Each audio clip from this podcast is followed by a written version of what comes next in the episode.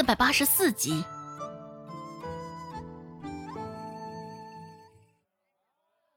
进了仁惠堂的门，周芷这才发现顾寒生还在，就坐在往常他坐的那个位置上，混在几个坐堂大夫中间。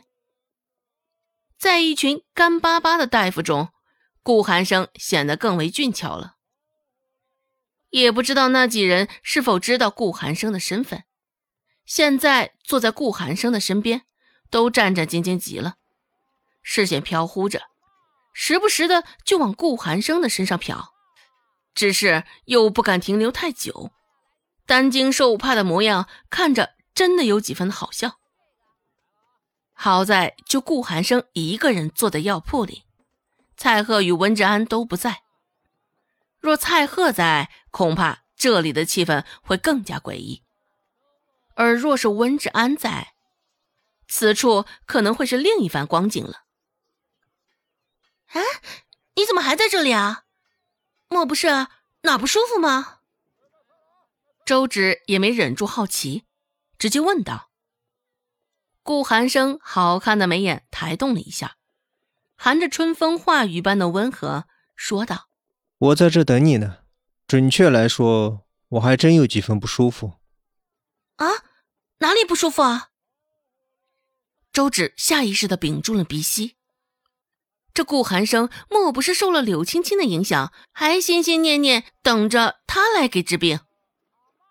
周芷这般作想，只是旁边的人听了顾寒生这话，却不是这般想的。这样暧昧的话，周芷与他是什么关系？众人好奇极了，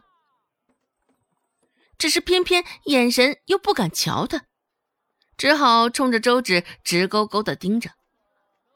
顾寒生说道：“嗯，可能是害了传说中的相思病了吧。”周芷微微一笑，狗男人的嘴里也真吐不出象牙来。能够明显的察觉到停留在他身上的视线灼热极了。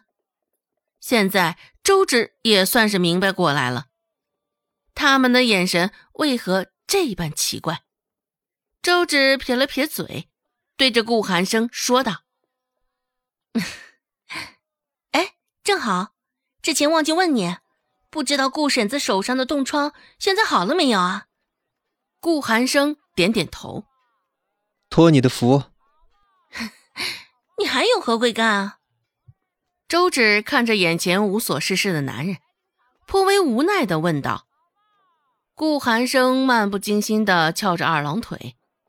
手指有一搭没一搭的敲打着桌面，顾寒生说道：“没事，见你一面，聊聊相思之苦就成。”说罢，顾寒生也站起身来，掖了掖衣裳上的褶皱，迎着周芷的眼神，顾寒生几步走上前，两个人之间的距离瞬间逼近。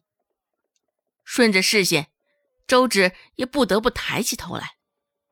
顾寒生摸了摸他的头发后，便径直离开了。可算是离开了。周芷长舒了一口气，在顾寒生转身的那一刹那，似乎听到了他轻笑了一声。周身感到的炙热感更强了。不知怎么的，周芷这时候有点不希望顾寒生走了。现在他一个人留在这里，恐怕会招架不住他们的好奇呀。这周芷啊，刚刚那男子是谁呀？你们是什么关系啊？看着好像很亲密的样子呀。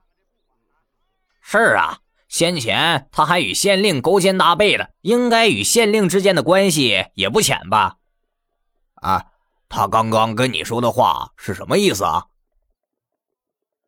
顾寒生一走，这几个人就忍不住了，围着周芷就七嘴八舌的问了起来。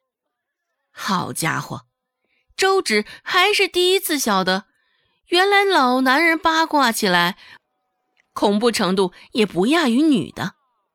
不过听他们这说话的意思，应该是还不晓得顾寒生的身份，也不多想，周芷没想着隐瞒，直接解释道：“啊，他是顾寒生。”听到这五个字，大伙的好奇瞬间消失了，场面上也立刻安静了下来，或者应该说，大家都不敢议论了。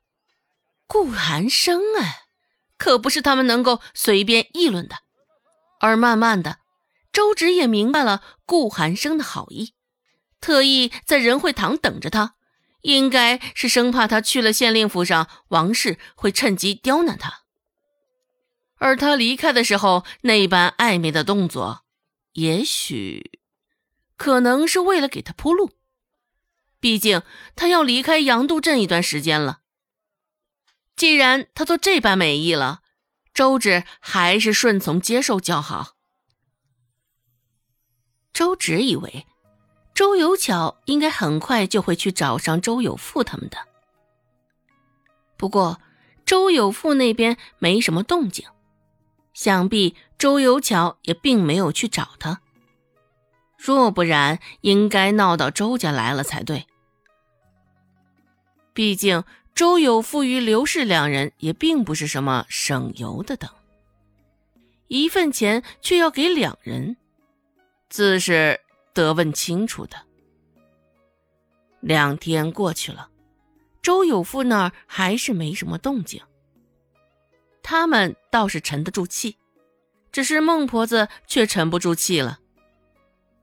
她留给周有富他们的时间也就剩下了最后一天了。不过，看着周有富还是没有交还这二十两银子的意思，想到这儿，趁着天色还没有完全暗下来，孟婆子又点名周成，让他赶去松安村催债。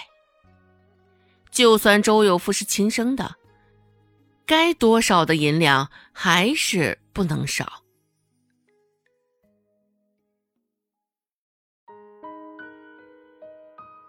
本集播讲完毕，感谢您的收听。